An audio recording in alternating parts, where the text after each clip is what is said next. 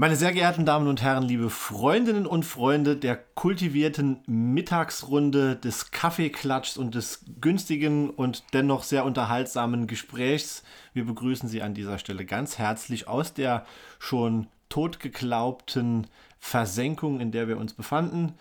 Die Herren des Formats Herrenzimmer melden sich an dieser Stelle feierlich zurück. Zu meiner Rechten befindet sich in diesem Moment mein hochgeschätzter Freund und Kollege Jan Wetterauer. Zu meiner Linken, unverändert, immer noch top in Form, regelmäßig im Fitnessstudio anzutreffen, Janik Simon. Wenn auch wenig motiviert und äh, in denkbar vorteilhafter Kleidung, damit man die Missstände nicht sieht. Vielen Dank für die Komplimente. ähm, ja, nee, also wir, wir sind sehr äh, glücklich, dass äh, ihr uns weiterhin die Treue haltet und äh, wir haben jetzt tatsächlich nach einer längeren Durststrecke wieder die Motivation und Zeit gefunden, das Format zu recyceln und äh, nachhaltig wiederzubeleben. Sehr gut. Ja, darin steckte jetzt schon ein Wink fürs neue Thema. Genau, die Überleitung. Die Überleitung, genau. Aber während unsere Zuhörerinnen jetzt drüber nachdenken. Hast du gerade gegendert? Ja, fast. Hm. Kurz den Jingle abspielen. Ah ja, Jingle. Mann's ab.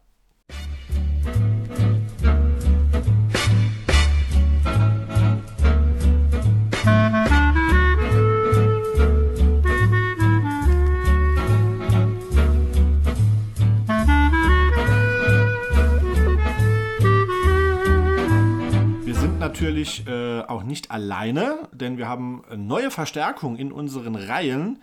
Äh, den technischen Support, der für unsere ganz ähm, elementare Wichtigkeit hat zum erfolgreichen Produzieren einer jeden Folge, übernimmt zukünftig ein guter Freund von uns, nämlich Kevin Nix.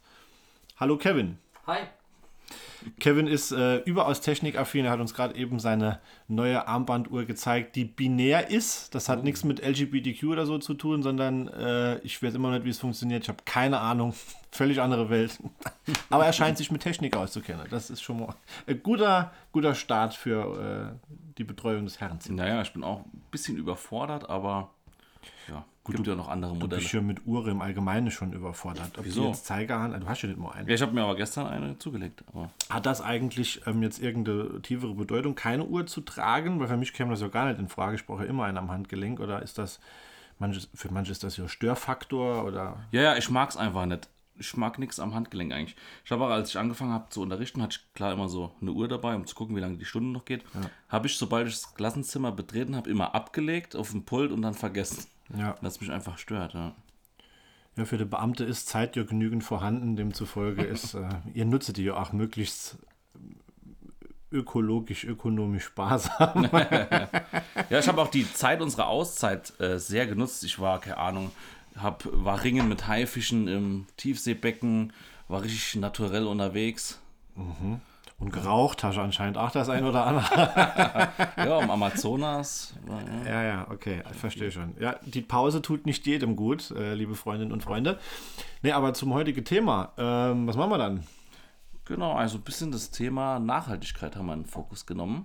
Mhm. Im, Im Bezug auf, weil das ist ja mittlerweile, also ich denke dem einen oder anderen, bitte jetzt nicht abschalten, es wird sehr unterhaltsam, kommt sicherlich schon zu den Ohren raus. Ähm, aber wir haben einfach mal versucht, das Ganze auf unsere Personen äh, spezifisch darzustellen, wie wir das beide praktizieren und was wir davon halten. Genau, wobei ich die Vermutung habe, dass du einfach nur über deine ganzen antiken Möbel gern reden willst. Nee, ist mitnichten der Fall. Es hat natürlich einen nachhaltigen Charakter, denn mhm. äh, simpel präsentiert, was schon produziert ist, muss nicht nochmal produziert werden. Demzufolge ist das, finde ich, ein äh, maßgeblicher, gelebter Anteil an nachhaltiger Entwicklung. Auf jeden Fall. Ähm, wie, wann hat denn das bei dir angefangen damit, dass du ähm, Möbel auf Ebay und so kaufst? Ich kaufe jetzt nicht eine ganze Sache Möbel nee. auf Ebay. Ich habe jetzt nicht daheim zehn Küche stehen oder nee, so. Also, ähm, nee, das, das, es wäre jetzt geheuchelt und gelogen, wenn ich sagen würde, das ist auf, auf, auf Grundlage eines nachhaltigen Gedankens geschehen, äh, sondern das hat ästhetische Gründe gehabt. Ach, jetzt kommt gerade der Hund drin. Abena, Wetzens Hund, begrüßen wir an mhm. dieser Stelle auch. Ähm, sondern das war ähm, mit dem geschichtlichen Interesse an einer gewisse Epoche, ist ja bei mir meistens so Art Deco und, und äh, 20er, 30er Jahre. Ähm, damit hing das zusammen, weniger mit dem Gedanke, ich mache jetzt hier was Nachhaltiges für die Weltbevölkerung und die Zukunft. Aber das ist mittlerweile eingesickert wahrscheinlich. Ja, natürlich im Zuge dieser schon gesellschaftlich breit getretenere Diskussion und ja auch der Wichtigkeit, die das Thema mittlerweile angenommen hat, wird einem dann an der einen oder anderen Stelle schon bewusst, hey, guck mal, ich latsche jetzt nicht ins Ikea und ähm, kauf mal die nächste Schrankwand, die dann noch einige Jahre der Geist aufgibt, sondern ich habe was, das qualitativ gut bereits produziert wurde und die mit Sicherheit auch noch in der Lage ist, mich zu überleben. ähm, sprich, sehr ressourcensparend. Ja. Ich merke doch auch an mir selbst so eine gewisse Entwicklung, wenn ich mir vorstelle, ich glaube, mit, als ich acht, mit meinem, wenn ich jetzt mit meinem 18-jährigen Ich reden könnte, mit dem Vergangenheitswetzi, dem könnte ich jetzt nicht verklickern, kauf doch mal Secondhand-Klamotten oder mal ein Möbelstück aus eBay Kleinanzeigen. Da war man irgendwie noch so auf dem Trichter, alles neu, alles fancy, alles. Ich hätte dir damals mit auf den Weg gegeben, trink weniger und wasch dich.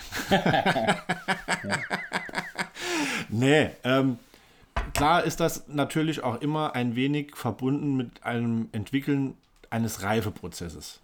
Ich, ich denke, ähm, und das zeichnet übrigens die Jugend heute aus, nur im ganz Positive, dass sich natürlich hier berechtigterweise viel mehr Gedanke über dieses Thema gemacht wird, als es zu unserer Zeit im selben Alter der Fall war.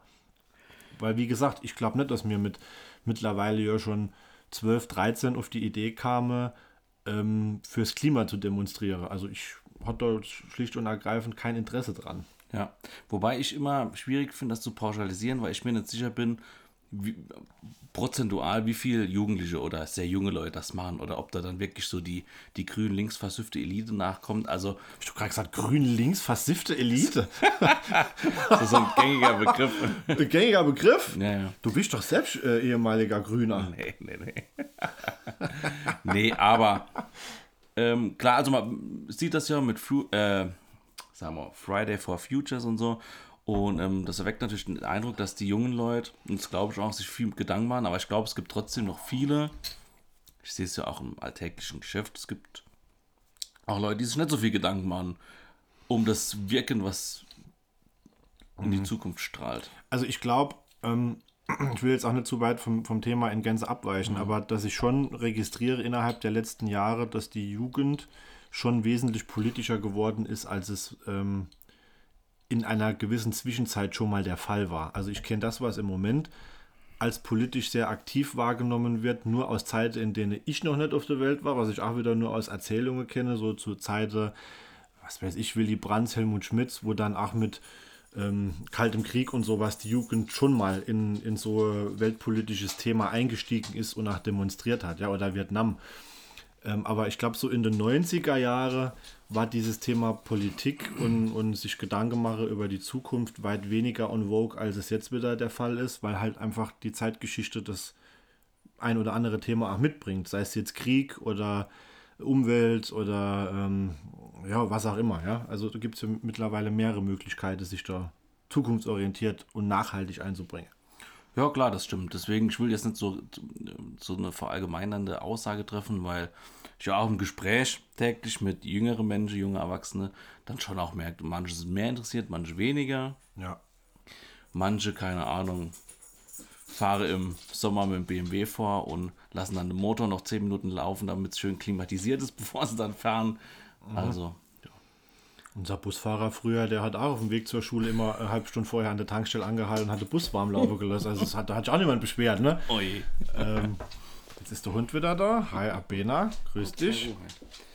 Also, wenn wir mal ganz schulisch anfangen mit, äh, was bedeutet eigentlich Nachhaltigkeit für dich? Das Wort. Ja, lassen wir den Lehrer raushängen und erklär mir mal, was Nachhaltigkeit bedeutet. Ich soll das jetzt erklären. Du hast doch gerade angefangen damit. Na gut, das machen wir es ganz schulisch.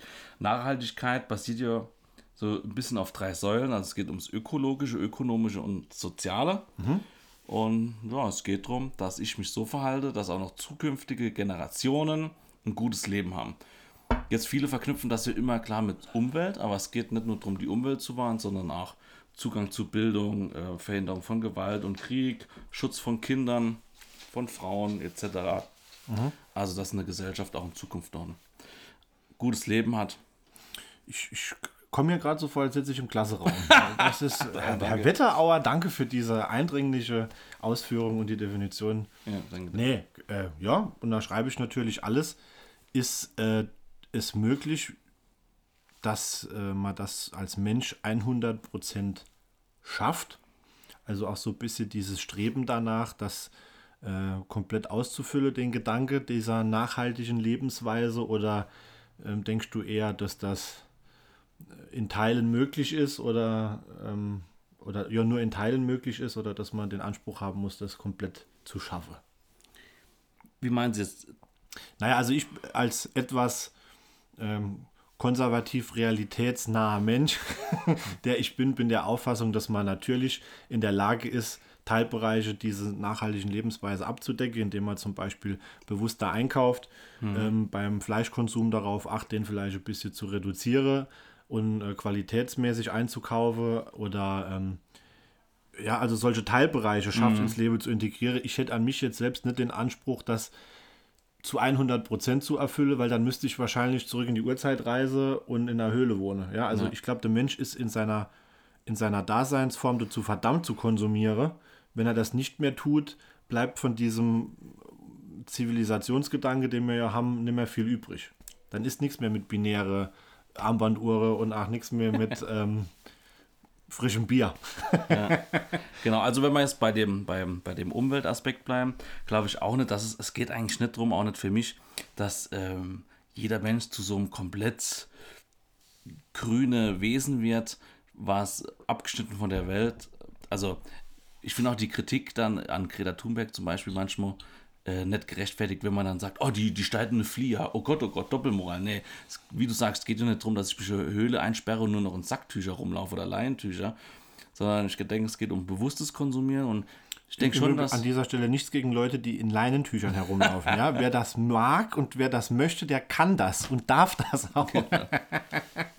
Ich denke mir halt immer, wenn jeder so ein bisschen was macht, in, in dem Maß, wie er es kann, halt bewusst konsumieren, glaube schon, dass es funktionieren wird.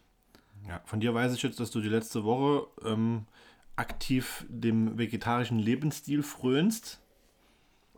Es war so klar, dass, das, dass du das zum Thema machst. Ja, das ist ein sehr positiv belegtes Thema, also in keinster Weise jetzt, um dich irgendwie dazu.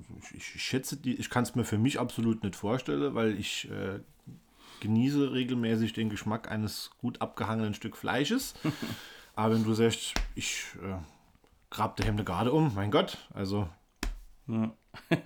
Ja, habe ich, ähm, also ich wollte es gar nicht so zum Thema machen, weil das ja was ist, was ich für mich mache so. Ähm, wobei da bei mir im Vordergrund Tierwohl steht. Nicht nur so sehr der CO2-Ausstoß und der Klimaschutz, aber das mit der, mit der Tierwelt ist ja auch was Nachhaltiges. Also es geht ja irgendwie darum, Lebensräume zu erhalten, damit viele verschiedene Tierarten noch in 100 Jahren ein schönes Leben haben. Und dann, es war bei einer furznormalen Tierdoku auf Netflix. Ich habe mir so Tierbabys angeguckt und dachte irgendwie, die Lebensräume, die schrumpfen immer mehr. Und dann dachte ich mal, komm, ich fange jetzt mal an, mal kein Fleisch zu essen. Ich will irgendwie es nicht. geht, es geht ja jetzt nicht darum, dass du irgendwie ähm, sibirisches Tigerkotelett konsumierst, sondern die, die standardmäßige Kuh, die auf dem Feld steht, ist ja noch reichlich vorhanden und deren Lebensraum ist auch gut äh, abgegrenzt. Nee, Quatsch, Spaß beiseite. Ich verstehe den Gedanken auf jeden Fall. Also ethischer Hintergrund. Natürlich wird bei der ein oder andere, ach wichtige Doku, die es ja mittlerweile gibt, deutlich, dass da schwer Luft nach oben ist, was die Qualitätssicherung und auch die artgerechte Haltung angeht. Ähm, deswegen sage ich ja vorhin, ich achte selbst etwas mehr auf Reduzierung von Fleisch. Also es gibt mannigfaltige Gerichte, die ich sehr gern esse, wo überhaupt kein Fleisch drin ist. Und wenn es halt gekauft wird, dann ähm, nicht aus diesem 65 Cent Hack im, im äh, ne, Discounter. Das ist dann für mich eine gewisse Beruhigung, die, die dazu führt, dass ich da besser damit leben kann. Aber äh, in Gänze darauf verzichte würde ich jetzt ach als Genussmittel nicht. Ja, eine kann ich gut verstehen. Ich finde es eher, haben wir, glaube ich, schon öfter drüber geredet. Als Verbraucher ist es eh, glaube ich, sehr schwierig, immer so nachzuvollziehen, die Lieferketten und woher ist ein Produkt und ähm, das macht es sehr schwer. Ja, ich, ich ähm, habe erst letzte Woche äh, Berichterstattung gesehen. Ich bin ja eh so ein bisschen England-affin. Äh, Anglophil, sagt man, glaube ich. Kann sein, ja. Ja. Und in England ist es jetzt tatsächlich äh, auch äh, gesetzeskonform geregelt, dass abgelaufene Lebensmittel ähm, in dafür ausgewiesenen Märkten verkauft werden können. Also in Deutschland gibt es da ja noch eine äh, ähm, Regelung, die das untersagt. Das heißt, es ist nicht möglich, nach dem Ablauf des Verfallsdatums das Ganze nochmal in Umlauf zu bringen. Das muss ja mhm. aussortiert werden. Und dort gibt es jetzt wirklich seit äh, einiger Zeit die Möglichkeit, das gewerbsmäßig zu reduzierte Preise nochmal anzubieten. Ähm, wird dann natürlich beim Eintreffen ins Lager einer Qualitätskontrolle und so und dann wird es aber in den Verkauf geschickt. Und äh, ich finde das System genial. Also ja. ähm, durchaus unproblematisch, wissen wir ja alle, wenn man den Joghurt, obwohl der mal zwei, drei Tage drüber ist, macht man auf, hm. macht die klassische Geruchs- und Geschmacksprobe und wenn der nicht hart, dann isst man halt. Ne? Also ich naja. habe da noch nie... Falls äh, er nicht krabbelt. Ja, nee, aber jetzt mal im Ernst, ich habe da noch nie oder in den selten, seltensten Fällen gemerkt, dass ich von dem Produkt nochmal Abstand nehmen muss. Das war noch äh, absolut genießbar. Ja. Ich, ich äh, werfe eh sehr ungern Lebensmittel weg, aber das war schon immer so. Das hat jetzt nicht mit, mit einem bewussten, irgendwie mit einem Umweltbewusstsein, was sich die letzten Jahre etabliert hat, zu tun, sondern es ist schon immer irgendwie, weil ich so Lebensmittel schätze und deren Produktion.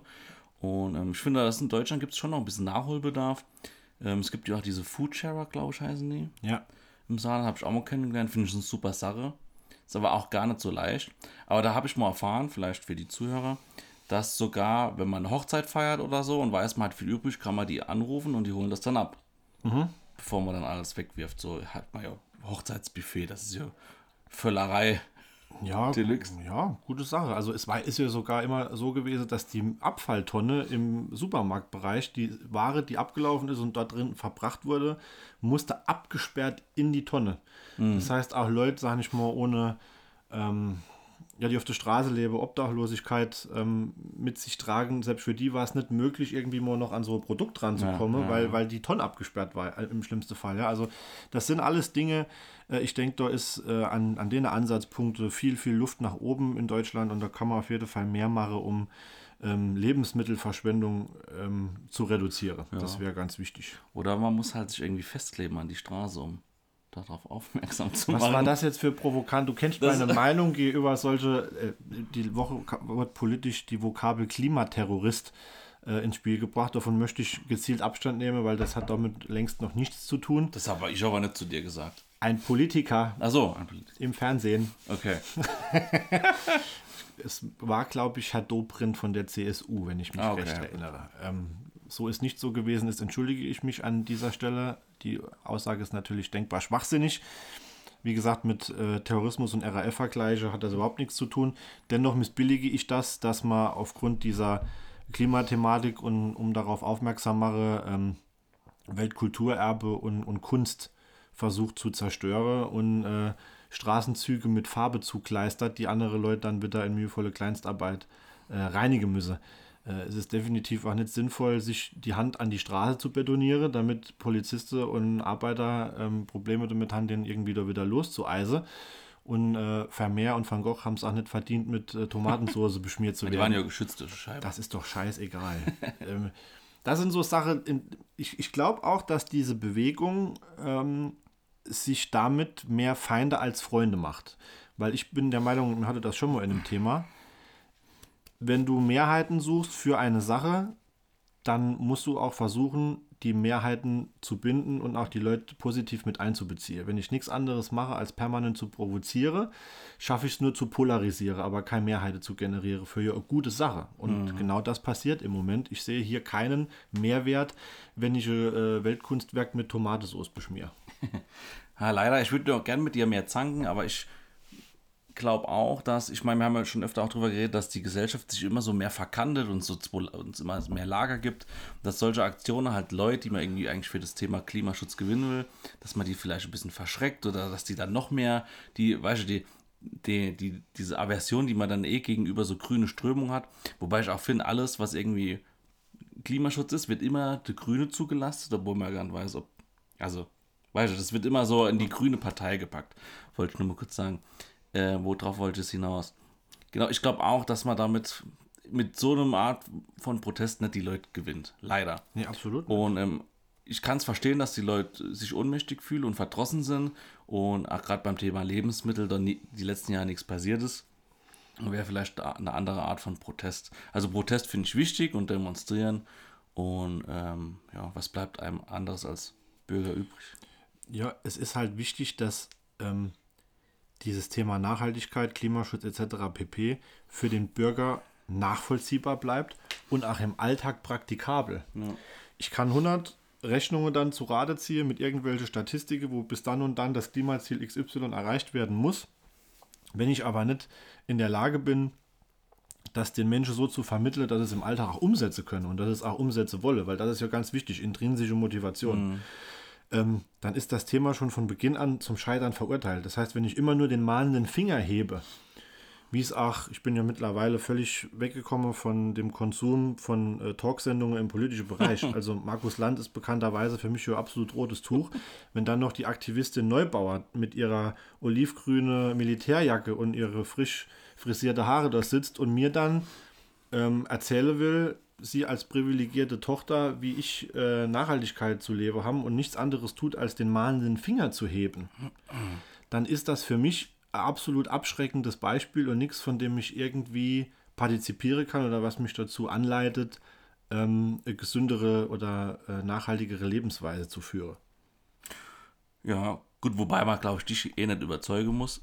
Also du, du weißt, um die, also du, du findest Wege in deinem Leben, das zu machen. Aber die Frage ist ja, wie kriegt man viele Leute, die das gewohnt sind, jeden Tag sich das Fleisch reinzukloppen und Hauptsache billig. Wie kriegt man die, wie gewinnt man die für nachhaltige Gedanken? Ich finde das ganz schwer. Ich glaube, wenn sich das auch schon im eigenen Haushalt, in der Familie verfestigt, das ist schwierig. Und ja, ich glaube, so ein bisschen im Bildungssystem muss das Thema mehr Fuß fassen, fächerübergreifend. Ja. Und ansonsten, ja, schwierig. Ja, und es muss aber dennoch, und das habe ich vorhin gemeint, mit denen muss jeder 100% bringen. Es muss jedem freigestellt und auch überlassen bleiben, inwieweit er sich da einbringt. Der andere Weg gibt es nicht. Das ist dieses Maß der intrinsischen Motivation. Wenn der halt diese Gewohnheit hat, dieses Billigfleisch dauerhaft zu konsumieren und aber dann schafft an anderer Stelle, ähm, sag ich mal, das Ganze schonender anzugehen, indem man zum Beispiel mehr auf öffentliche umsteigt und sein Auto abmeldet, ja, oder irgendwie von mir aus auch ein bisschen mehr guckt, dass er nicht zu viel heizt oder dass er Energiesparbirne reindreht oder was, dann ist ja auch schon was getan. Das stimmt, aber ich glaube, es gibt schon viele, denen das egal ist.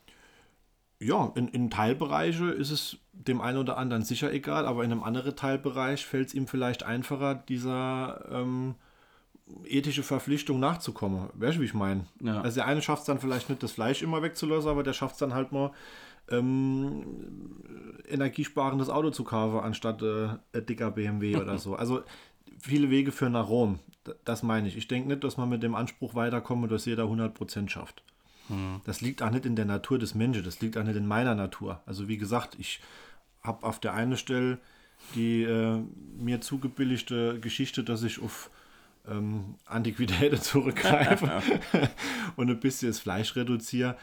Aber äh, hier und da kaufe ich mir dann auch mal Markenklamotte, was ja, ja auch nicht ja. unbedingt nachhaltig ist, ja. Und da ähm, sicher auch mal was, was aus dem Schwelleland kommt und dort produziert wurde. Also äh, alles nicht immer 100% äh, ethisch korrekt nach diesen hohen Standards, aber halt auch nicht praktikabel, wenn man es versucht, ähm, in alle Teilbereiche so zu erfüllen. Ja, genau. Und es ist ja, wie du sagst, Zeug, was schon produziert wurde und was man jetzt wie Möbel oder Klamotten kauft von eBay oder was weiß ich, das muss nicht mehr produziert werden. Also klimaneutraler geht es ja dann quasi nicht. So ist es. Ja. Schöne Überleitung. Es ist ja auch deutlich zu verzeichnen, dass die Vintage-Riege oder die, die Fangemeinschaft der Vintage-Leute in den letzten Jahren ein absolutes Hoch erlebt, ähm, Tendenz mhm. steigend. Und wir reden jetzt gar nicht von eBay oder ähm, dem klassischen Gang am Sonntagmorgen über den Flohmarkt, sondern es gibt ja gerade im urbanen Bereich in Großstädte ähm, zuhauf wirklich stylische, ähm, schöne, anspruchsvolle und, und, und auch ähm, tolle Geschäfte, die beispielsweise, wie du eben schon angerissen hast, ähm, Vintage-Kleidung verkaufen. Mhm. Ich glaube, ein, ein, ein Teilbereich, den man sich vorher nur manchmal schwer vorstellen konnte, getragene Kleidung wieder aufzutragen. Mhm. Schlecht, wenn sie ja nicht von mir getragen wurde, sondern von jemand anderem. Mittlerweile ein, ein Punkt, wo man gar nicht mehr viel streiten muss, was wirkliche Renaissance erlebt und ein Hype ist. Naja, finde ich auf jeden Fall auch gut. Ähm, wobei es da auch, also war ich auch schon in Hamburg in so Vintage-Läden, wenn es dann vom Preis her zu hoch wird, dann denke ich mir auch, gut, das da können sich nur noch Akademikerkinder irgendwie leisten. Also Mhm. wenn dann ein Nike-Schuh doch für 160 Euro ein Abgeranzer steht, weil das irgendein, also ähm, Sammlerobjekt ist. Sammlerobjekt, dann finde ich den Nachhaltigkeitsgedanken schon ein bisschen verfehlt, weil man soll das, klar, die Geschäfte müssen ihr Geld verdienen, aber man muss sie auch attraktiv machen. Und das, Wobei ich ehrlich bin, bei Schuhe hört es dann bei mir schon langsam wieder auf, weil ähm, Schuhe trage ich jetzt eher nicht so gern, wenn da jemand vorher schon mit seiner Käsemauge drin war. Also, ja, gut, Schuhe habe ich mir Secondhand auch noch nicht gekauft, aber ah, du bist doch so für Vintage äh, und sowas, gell? Also so Adidas aus den 80er, das ist so dein Ding. finde ich cool, ja. Ja. Ja, und ich- also bei mir auch, wenn ich da mal geiles Tweetsacko sehe, englisches, dann ziehe ich, zieh ich mir das rein. An dieser Stelle liebe Grüße an Mimis Textile Antiquitäten in Berlin. Kann man jeder die Instagram-Seite besuchen. Ein wirklich äh, für den Fan der 20er und äh, Anfang 1900er Jahre ein Muss, wenn ihr mal in Berlin seid. Mimis Textile Antiquitäten. Ich habe mal, apropos Nachhaltigkeit, ich habe mal mit einer jungen Frau geredet. Der Kontext ist egal, die zu mir meinte, ähm, Schuh länger als ein Jahr tragen ist eklig. Das ist ja. Das sind so Denkweisen, die finde ich schade. Schuhe länger als ein Jahr tragen. Finde sie eklig, ja. Gut, also ja, kann ich jetzt auch nicht pauschal. Es gibt sicherlich Schuhe, die, die habe ich länger als ein Jahr, die trage ich dann halt aber auch nicht jeden Tag. Ja, ja. Klar. Also, weißt du, wie ich meine? Das sind dann, keine Ahnung, Schuhe, die zieht man mal zu besondere Anlässe an, dann wandere die ja wieder ins Regal. Die habe ich mit Sicherheit länger als ein Jahr. ja, ich habe manche, ja, die hier habe ich auch schon fünf Jahre oder so. Ja, so sehen sie aus. Quatsch. ne, Quatsch, sehen gut aus. Klar, es gibt Schuhe, die ziehe ich jeden Tag an, die sind dann aber irgendwann abgelaufen. Ist das jetzt Vintage-Schuh oder hast du den äh, von der Stange gekauft? die ist von der Stange. Ja. Also Neuware. Neuware, genau. Wetzen. Sehr leid. Ja, also ähm, man merkt ja schon im Anreißen des Themas, die Mannigfaltigkeit ähm, zum Ziel zu kommen ist groß und die Teilbereiche, die bespielt werden können, gehen von Mode über Schule, über Essen und Trinken, über Artenschutz und Ja. ähm, ja, am Ende glaube ich so ein bisschen beim Tannebaum. Hä? Ja, Tannebaum, was meinst du, was da Bäume abgeholzt werden müsse aus Ach so, ja. Kultur jedes Jahr, nur damit sich der äh, wohlgediente Mitteleuropäer seine Nordmann-Tanne in die verrauchte Bude stellen kann. Das ist äh, definitiv nicht nachhaltig. Nee. Bin ich auch kein Fan davon, aber. Aber ist es nachhaltiger, sich dann die künstliche Bäume zu kaufen, die dann aus Plastik produziert sind und die man dann aber dafür Jahre nutzt? Das ist halt immer das mit der Bilanz. Das muss dann irgendjemand für. Das sind andere Leute, die das für uns ausrichten. Das ist ja, das meine ich als Verbraucher, es ist auch schwer nachzuvollziehen. Was ist jetzt, was ist jetzt besser? Die, die Elektromotor in der Produktion und oder das normale Benzinerauto, der Tannenbaum Ja. aus Plastik oder aus Natur? womit sich die, der Kreis hier wieder schließt oder sich die Katze in den Schwanz beißt, paarig mit meiner Aussage von vorhin, der Mensch ist verdammt zu konsumieren.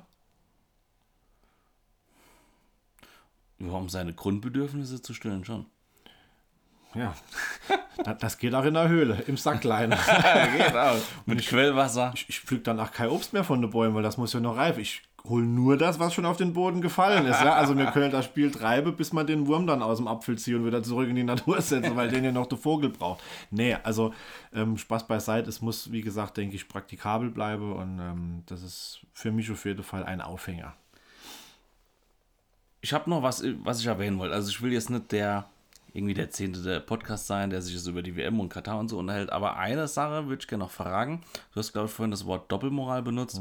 Es ist ja so, dass gelegentlich liest man ja als Gegenargument, wenn man sagt, ich gucke mir die WM nicht an, ich unterstütze das nicht, dass es dann Leute gibt, die sagen, ah, das ist Doppelmoral, du kaufst doch auch Adidas-Pulli, es ist Baumwolle aus China und ähm, du isst Fleisch von Tönnies, die haben auch keine gute Arbeitsbedingungen etc. Weil bei Nachhaltigkeit geht es ja auch drum um gute Arbeitsbedingungen etc. auch unter anderem. Äh, wie stehst du dazu, zu dem Argument, es ist Doppelmoral?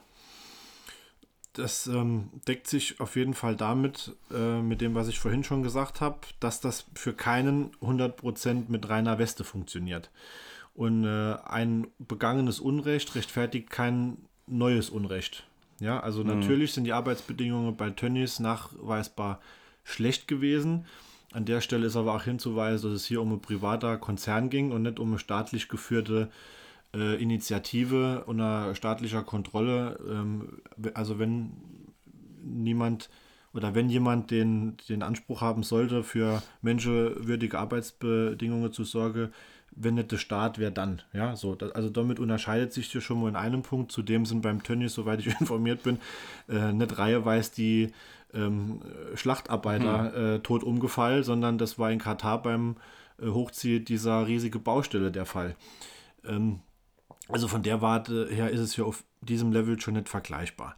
Mhm. Ähm, ich glaube fest daran, dass dieses Thema Katar uns noch eine Weile begleiten wird. Ich bin auch froh darum, dass es uns noch begleiten wird, weil ich hoffe, dass an der einen oder anderen Stelle auch von Offizielle langsam der Groschen gefallen sein sollte, dass die Weltöffentlichkeit diese Missstände nicht mehr länger äh, schweigend hinnimmt. Weil Fakt ist, ich kann natürlich hingehen, ich habe das auch schon öfter öffentlich gesagt, und kann zwei Wochen vorher die äh, Entrüstungskeule auspacken, wie es in Deutschland oft so üblich ist. Oder ich kann schon zum Beginn der Vergabe mir dauerhaft das Thema äh, antun und mich darum kümmern, dass es nicht so weit kommt. Mhm. Weil die, den Schritt hätte man vor Jahren schon gehen können. Da hätte ich jetzt nicht bis zwei Wochen vorher warten müssen, bis irgendeine Katari sagt, Schwule sind geisteskrank. Also mhm. du hast mal ein schöner Beitrag vom Postillon, war es glaube ich, auf Instagram geteilt ähm, Entrüstung groß. Ähm, Funktionär eines schwulenfeindlichen Landes äußert sich schwulenfeindlich. Mm. Ja, also das ist für mich, das ist für mich heuchlerisch. Ja. Weniger ja. Doppelmoral, das ist absolut heuchlerisch. Ja. Ich hätte auch, das wäre so ein krasser Move gewesen, hätte die Nationalmannschaft von Anfang an gesagt, da fahren wir, dann stell das mal vor. Ja, da wäre vielleicht was ins Rolle gekommen, weil ja. eine WM ohne, muss man auch, glaube darf man ein bisschen äh, überheblich sagen, deutsche Beteiligung oder Fußballnation. Ja, ja. Was meinst du? Das hätte vielleicht schon was in Bewegung gesetzt, aber. Absolut. Und es ist, es ist mitnichten so, dass das nicht öffentlich kommuniziert worden wäre. Ich erinnere mich da an Folge von, äh, von Stern TV, äh, wo Norbert Blüm, damals noch, Gott hab hm, ihn selig, in seinem hochbetagten Alter und äh, lang nicht mehr gesundheitlich auf der Höhe, ähm, sich das angetan hat und ist dort äh, tagelang ähm, in diese Gebiete gefahren hm. und hat dort mehr oder weniger investigativ aufgedeckt, wie die Arbeitsbedingungen sind. Und äh, also wie gesagt, das dann jahrelang zu verschweigen, klar gab es da auch zwischendrin nur andere Themen, aber dass dann äh, die Scheuklappe angelegt werde und man einfach die, die Aue zumacht, bis es kurz davor ist, das ist auch aus deutscher Sicht oder von deutscher Seite her äh, schlecht. Ja. Noch zum Thema Doppelmoral. Ich denke, also ich denke, umso mehr dir Missstände auf den Kopf fallen, umso einfacher ist es doch. Also ich kann einfach den Fernseher ausleihen äh, auslasse und kaufe keinen Fanartikel. Das ist doch ein ganz einfaches Konsumverhalten, das ich ändern kann. Bei anderen Sachen wie Klamotten ist es schwieriger, Lieferketten und so weiter zu verfolgen. Aber auch wenn die Leute dann sagen, äh, Doppelmoral, ah ja, wenn ihr doch wisst, wie schlecht es da und da ist, dann könnt ihr doch, habt ihr die Infos und könnt was draus machen. Also ich kann sowohl die WM boykottieren, als auch Produkte von Tönnies kaufen. Also ich... Ähm, ja, beides geht. Natürlich. Ja. Es erfordert halt ein aktives Mitdenken. Ja, ich finde das eh. weißt du, und dann ähm, äh, heißt es auch, ihr setzt euch nicht genug für den Iran ein, aber hier Katar, da denke ich, hey, ich bin über alles informiert. Also jeder kann sich über alles informieren. Und ähm, ja, ich finde eh Sachen zu fahren. Warum soll man immer alles Sachen in einen Topf werfen? Wenn wir jetzt über Katar reden, reden wir über Katar. Ja. Und muss jeder selbst wissen dann. Ja, also ähm, Katar ist auf jeden Fall nicht nachhaltig. Nee, ja. weil ich habe auch heute Morgen oder gestern hieß es noch, ah ja, Katar, die WM soll klimaneutral werden durch Kompensation. Ich weiß nicht, ob das dann Zahlungen sind oder dass die dann Sachen bauen wollen, die den CO2-Stoß nochmal ausgleichen, aber also mhm. genauso wie der Atomenergie und so, also manchmal. Ja, oder Olympische Winterspiele in China. Ja, ja in deren Naturschutzgebiete ähm, entsprechend ökologisch verändert werde, damit dort Wintersport ja. in dem Moment möglich ist. In einer Zeit, in der wir, äh, wie gesagt, mit äh, Krisewetterlage, mit, mit äh, absolute Klimakatastrophe auch konfrontiert werde, ja regelmäßig, siehe Ahrtal und so weiter. Ja. Ähm, da nimmt man ja. dann hin als Weltgemeinschaft und auch als ähm, das Olympische Komitee ist ja genauso ähm, ich sag mal jetzt verdorben, ja, mhm. wie die FIFA in meiner Auge, weil da auch nur die das Sponsoring und äh, das Prestige und die Macht und das Geld im Vordergrund gestanden haben und äh, ähm, alles unter diesem Deckmantel des olympischen Gedankens. Und genauso ist es für mich bei der FIFA und deswegen hatte Fußball für mich auf dieser internationalen Ebene schon seit langem, mhm. sage ich ganz bewusst, an Attraktivität verloren und ich erinnere mich an Gespräche mit unseren Freunden, wo ja viele leidenschaftliche und aktive Fußballer ja auch dabei sind, die von sich aus jetzt gesagt haben, wir gucken das nicht. Ja, wir, ja. wir boykottieren das, der Geist äh, dieser positive Geist des Fußballs, der ist in, in diesem Bereich auf jeden Fall spätestens jetzt erloschen. Hm. Ja, was wollte ich jetzt sagen? Genau, Saudi-Arabien hat ja auch die nächsten Olympischen Winterspiele, glaube ich. Ja, schön für Saudi-Arabien. So, Können da Kamele können sie Schlittschuhe anziehen dann. Genau. Was ich noch abschließend sagen will, es heißt dann immer auch, lass doch den Sport, Sport ist Sport und es geht um Politik, aber das ist Bullscheiße. Natürlich ist Sport politisch, wenn er international und auf Profiniveau ausgerichtet wird. Da geht es um Arbeit, Arbeitsbedingungen, um Unterdrücken von Minderheiten, um Vergabe, um Geld. Also der, der, die, die, dieser schöne romantische Gedanke, dass Sport auf großer Bühne unpolitisch ist, das finde ich echt. Und das finde ich halt schade, weil Sport soll ja gute Werte vermitteln. Äh, multikultureller Austausch, Fairness, keine Ahnung. In, in Olympia geht es um, um olympischen Frieden und so weiter. Und was macht, macht der letzte Staat, in dem Olympische Spiele machen, fängt der Krieg an. Also, Ja. Ich glaube auch, dass halt dieser äh, Nachhaltigkeitsbegriff ähm, missbraucht wird. Also natürlich wird da auch äh, an mancher Stelle Geschäft draus gemacht, ja. Wenn irgendwo dann drauf steht, klimaneutral, ähm, dann ist das besser verkäuflich mittlerweile als was anderes, ja. Und das wird dann auch gezielt genutzt. Das ist wie äh, früher mit der Piemont-Kirche oder so. Fahren wir nur Piemont, da gibt es irgendwo vielleicht Kirche, aber jetzt nicht die einzigartige Piemont-Kirche, ja. Also dass man das wirklich so als Werbe als Werbemittel missbraucht wird. Ähm, ach, das ist wahrscheinlich Teil der menschlichen Natur, sowas direkt äh, geschäftsfördernd zu vermarkten, Ja, ohne ja. eigentlich den Sinn dahinter zu verstehen. ja, da- ja, klar, das ist dann auf Konsumenten angepasst. Gell? was sehr nachhaltig ist? Bier. Komm, wir stoßen mal Ich habe leer. Ach so. Ich kann da noch einen Schluck inschenken. Kevin, will du auch noch einen Schluck? Schon noch da. Hast noch. Ja, aber auch das Thema Green, Greenwashing ist auch schlimm, ja, ist schade. Was, was, was? Green, Green, Green. Ach, Greenwashing. Greenwashing, Ich habe gedacht, was hat er jetzt mit der Queen? Äh, God save the Queen in diesem Sinne. Auch das dieses Jahr in unserer Abwesenheit passiert. Äh, Einer der nachhaltigsten Charaktere der Weltpolitik, Queen Elizabeth, Queen Elizabeth II. Das meinst du mit Abwesenheit vom Podcast oder dass Ja. nicht in England? Ja, die Queen ist jetzt auch dauerhaft abwesend, aber eine, eine Institution, eine Konstante äh, der Weltpolitik, äh, ja, den natürlichen Gang der Dinge gegangen. Ja. Ja, Wir haben uns heute wenig gezeigt, aber so Thema so ähm, Royales und so, da können wir, kommen wir auch nicht auf einen Länder, oder? Wieso Thema Royales? Achso, ob Aber die. ich höre so von Monarchien nicht so der Fan bin. Und das ist jetzt aber schon, äh, also. äh, ja, darum geht es auch heute Spagat und ein Sprung jetzt von, von äh, klimaneutrale Nee, Fußballspiele ähm, zum, zum royale äh, oder zum britischen Königshaus zu kommen.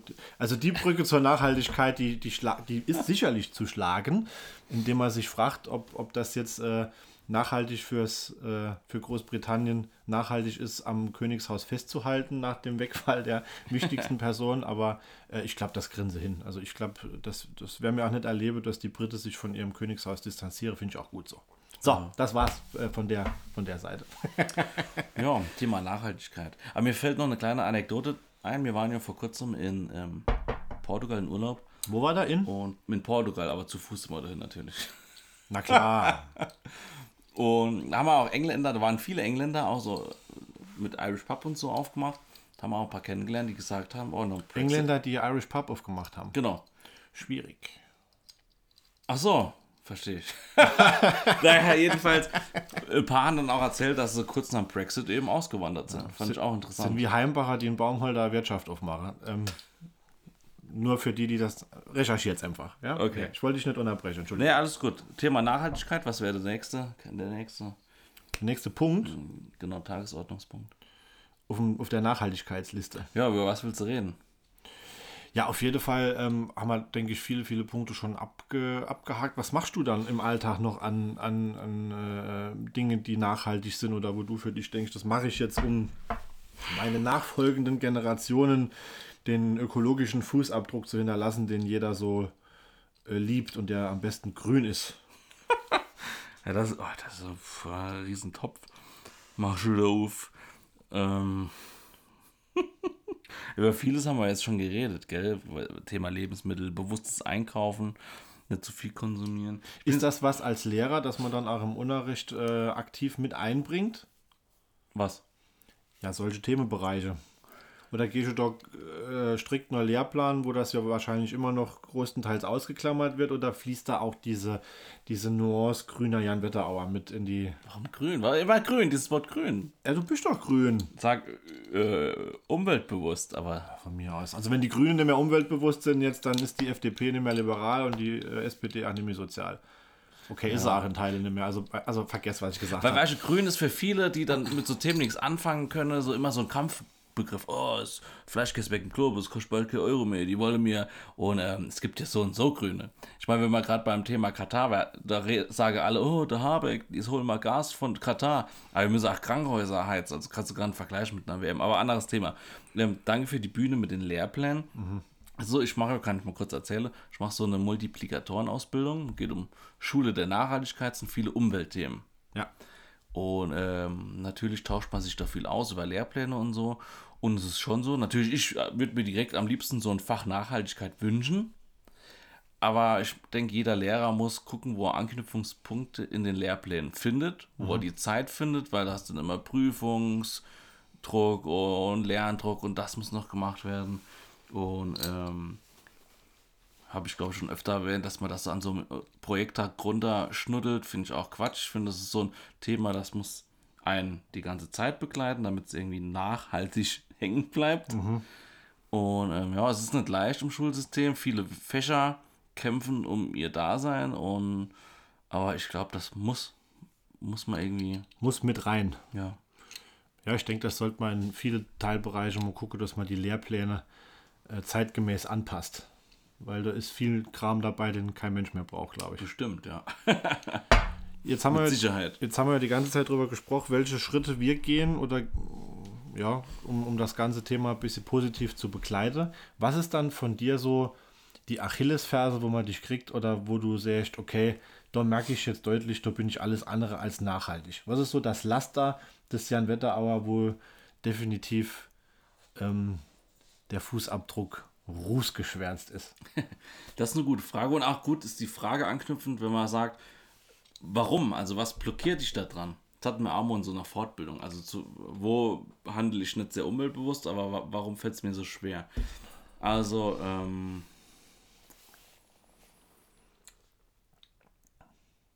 ähm, Ähm, war so, jetzt muss ich mich ja outen hier mit ja, Sachen. ist mir auch schon passiert, dass ich mich outen muss. So schlimm ist es nicht. Komm, Ja, hau raus. Wahrscheinlich ab und zu einen Tick öfter online shoppen, als es sein müsste so. Okay? Ähm, dann wahrscheinlich die ein oder andere Autofahrt, die man durchs Fahrrad ersetzen könnte oder auch einfach, ja, die man abkürzen, also die man anderweitig planen können.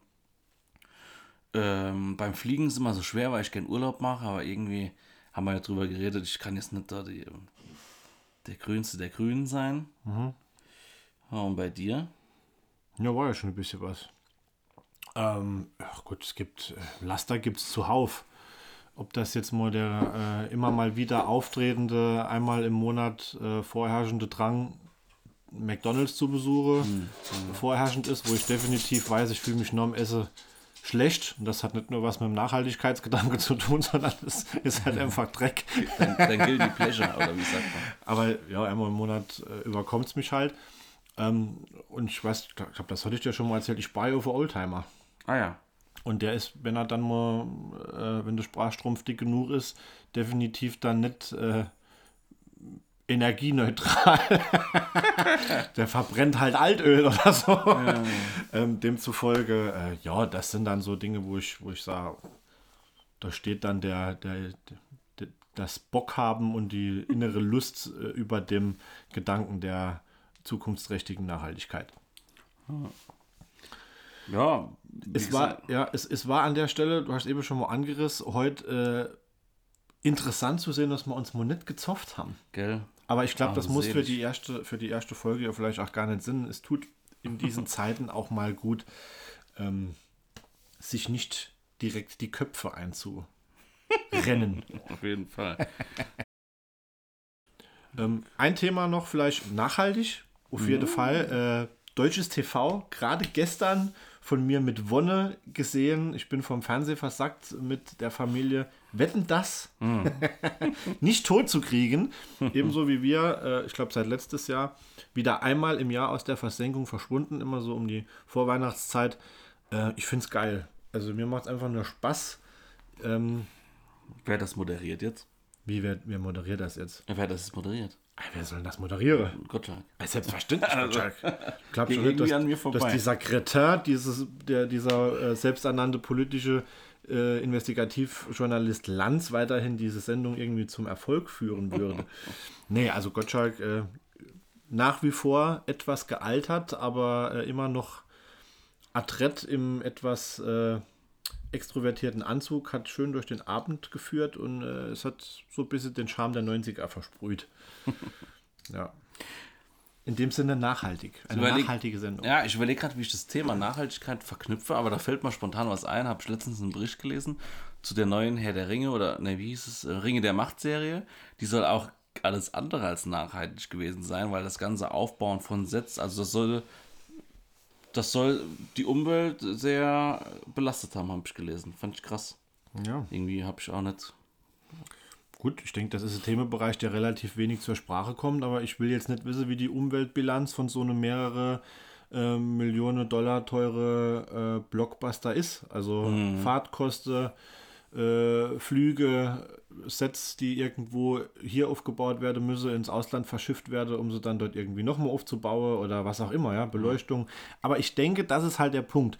Wollen wir als Gesellschaft hingehen und sagen, äh, Filme sind jetzt nicht mehr nachhaltig und nicht mehr umweltneutral, deswegen verzichten wir zukünftig auf, auf Kino und auf die Produktion von Filmen und mir mache jetzt einfach diese, gab doch früher diese, diese Blockkinos, wo du dann so durchge, also diese Bildschirme auf Blöcke, wo du Ja, dann ja. so durch, mit dem Daumen durch und dann kamen die Bilder, die sich Ich glaube, Daumenkino. Daumenkino, genau. Ich habe das Wort mit von Daumenkino. Äh, ich denke, da fällt die Meinung klar aus. Ja. Dementsprechend, wo gehobelt wird, da äh, fallen Späne. Ja, ich denke, es geht ja auch darum, dass man Alternativen findet. Nachhaltigkeit irgendwie, also zum Beispiel, ich denke gerade so ans Tierwohl. Ich glaube, früher sind bei Filmaufnahmen auch Pferde noch irgendwie verletzt worden oder aufgekommen. Das hat man dann auch ja, glaube ich oder hoffe ich, dass man das heutzutage halt animiert oder die, die Tiere schützt bei. Ja, auf jeden Fall mehr als damals. Also kann immer noch Sinn, dass so Ponymo mit einem Herzinfarkt umfällt, aber das ist dann meistens natürlich begründet. äh, ne, es ist ja wirklich so, in den damaligen Italo-Western und so, zu John Wayne Zeite beispielsweise, da wurde die Tiere ja regelmäßig tot geritt. Na, guck mal, Ben Hur. Ben Hur, Ben Hur, ja. Rom, Rom war, hat das Pflaster. Äh, Nee, also definitiv. äh, Ich denke aber, das wird äh, umgesetzt. Also der Tierschutz guckt da schon drauf und das ist ja auch völlig in Ordnung so und auch wichtig. Deswegen, es gibt ja auch positive Entwicklung. Ja, es ist ja nicht so, als würde man jetzt permanent auf der Stelle treten und ähm, wenn ich mir angucke, was auch in den 70er, 80er Jahre noch an ähm, Kohlenstoffdioxid und andere äh, Dreckigkeiten unkontrolliert in die Atmosphäre entlassen wurde. Also dieser Weg, der bestritten wird, der ist ja richtig und der ist ja auch gut. Aber ähm, es muss halt alles für meine Begriffe so ein bisschen Maß und Ziel behalten. Und wie gesagt, es muss die Bevölkerung mitnehmen. Äh, permanent zu polarisieren, bringt, glaube ich, gerade das Gegenteil. Vielleicht, was ich dann noch zum Abschluss sagen will, ist mir gerade eingefallen. Das heißt ja dann oft so, ach, was soll ich machen? Ich als Einzelner kann nichts machen und ach, guck mal doch mal in andere Länder und ähm, die Argumentationsweise, die, also ich kann die verstehen, aber das ist einfach nicht meine Lebensphilosophie, weil ich denke, man sieht an der Regale im Edeka oder auch an Burger King, dass der, der, das Verhalten vom Verbraucher hat Einfluss, dass dann mehr Veggies Sache oder so oder dass sich äh, Angebotsregale ändern. Und ähm, ja, ich meine Philosophie ist schon, dass ich versuche, wenn ich über was informiert bin, mein Verhalten anzupassen und ah, ich weiß nicht, ähm, jetzt nicht nur Thema Umwelt, auch über was wir am Anfang geredet haben, Rechte von Kindern, von Frauen, wenn ich früher an die Frauenbewegung denke, da, es, geht doch darum, Dass man aktiv beteiligt warst. ja, auf- jeden Fall. Der Busenkumpel von Alice Schwarzer sitzt neben mir. Es geht doch darum, dass man halt als Gesellschaft irgendwie am Ball bleibt und, und äh, Themen auf den Tisch führt. Und im Interview habe ich gesehen, äh, was, ich, was ist das beste Mittel, um dass im Iran was passiert? Druck von außen. Also Öffentlichkeit und demonstrieren gehen. Und wenn man dann sagt, klar, hier Elo- Elon Musk schießt eine Rakete in den Himmel und die Kataris äh, klimatisieren ihre Stadien, warum soll ich als Deutscher jetzt auf mein äh, Fleisch verzichten? Ja, ist nicht meine Denkweise. Ist so. Ja. Ich bin immer noch so ein bisschen Op Optimist. Ja, ich bin Optimist mit Anteilen eines Realists, aber ich bin alles andere als ein Pessimist. Also das äh, bin ich auf jeden Fall nicht. Und ich denke, das waren schöne Schlussworte. Äh, guckt einfach und äh, schaut, wie ihr in eurem persönlichen Umfeld und Alltag das Ganze für euch praktikabel umsetzt. Und wenn er es an der einen oder anderen Stelle nicht schafft, dann ist es kein Beinbruch. Das schaffen wir auch nicht von der Warte her gesehen.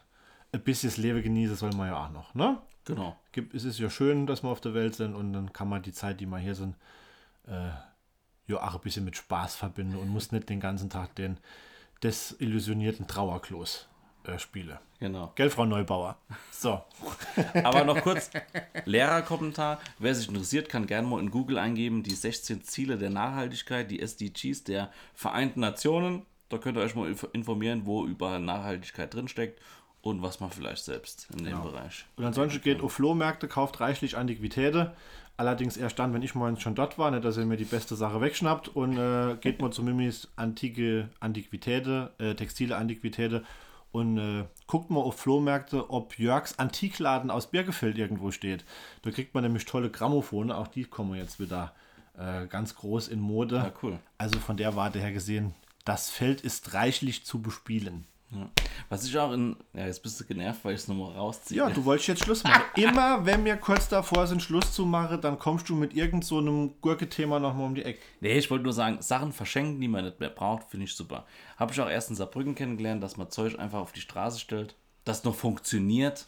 Ja, das mache ich jetzt nicht. Also wenn ich was schwenke, dann gehe ich nicht in den Keller und hol dort irgendwas, was ich nicht mehr brauche. Nee, wenn du merkst, du hast so eine Kiste mit Zeug, was du nicht mehr brauchst, stellst du sie in Saarbrücken vor die Tür und innerhalb von 24 Stunden ist das Zeug weg. Das heißt Sperrmüll, das gibt's immer schon. Nee, ach, das ist so ein Drecksack. jo, die Dorfmentalität, alles neu. Ah, Es ist doch Sperrmüll. Zeug, das ich mehr brauche, dann die Straße stelle und dann abgeholt wird, ist für mich Sperrmüll. Nee, Sperrmüll ist versüfft und dreckig und Nee, verschimmelt muss und nicht immer sein. Spinnenfäden überzogen. Ah, du verschenkst doch nichts.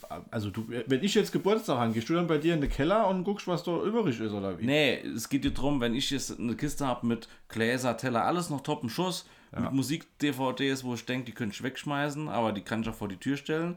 Oder Stühle, Lampen, dann holt sich das irgendein Student, der gerade in eine WG gezogen ist, und es vor. Ah ja, Sperrmüll halt, ne? So, gut, also. An dieser Stelle, wir bedanken uns für die äh, Geselligkeit und die durchschlagende Aufmerksamkeit am heutigen Sonntag. Ähm, wann Release ist, gehen wir wie immer im Laufe der Tage bekannt. Also das wisst ihr ja schon, dass es raus ist, wenn ihr es hört. und äh, verabschieden uns an dieser Stelle mit einem dreifach kräftig fröhlichen Hello. Am 11.11. war ja auch Fastnachtsbeginn. Allah. Hello. Hello, genau. Kommt gut durch den Tag. Hellaf. Kommt gut durch die Nacht. Bis dann, malet gut, euer Herrenzimmer.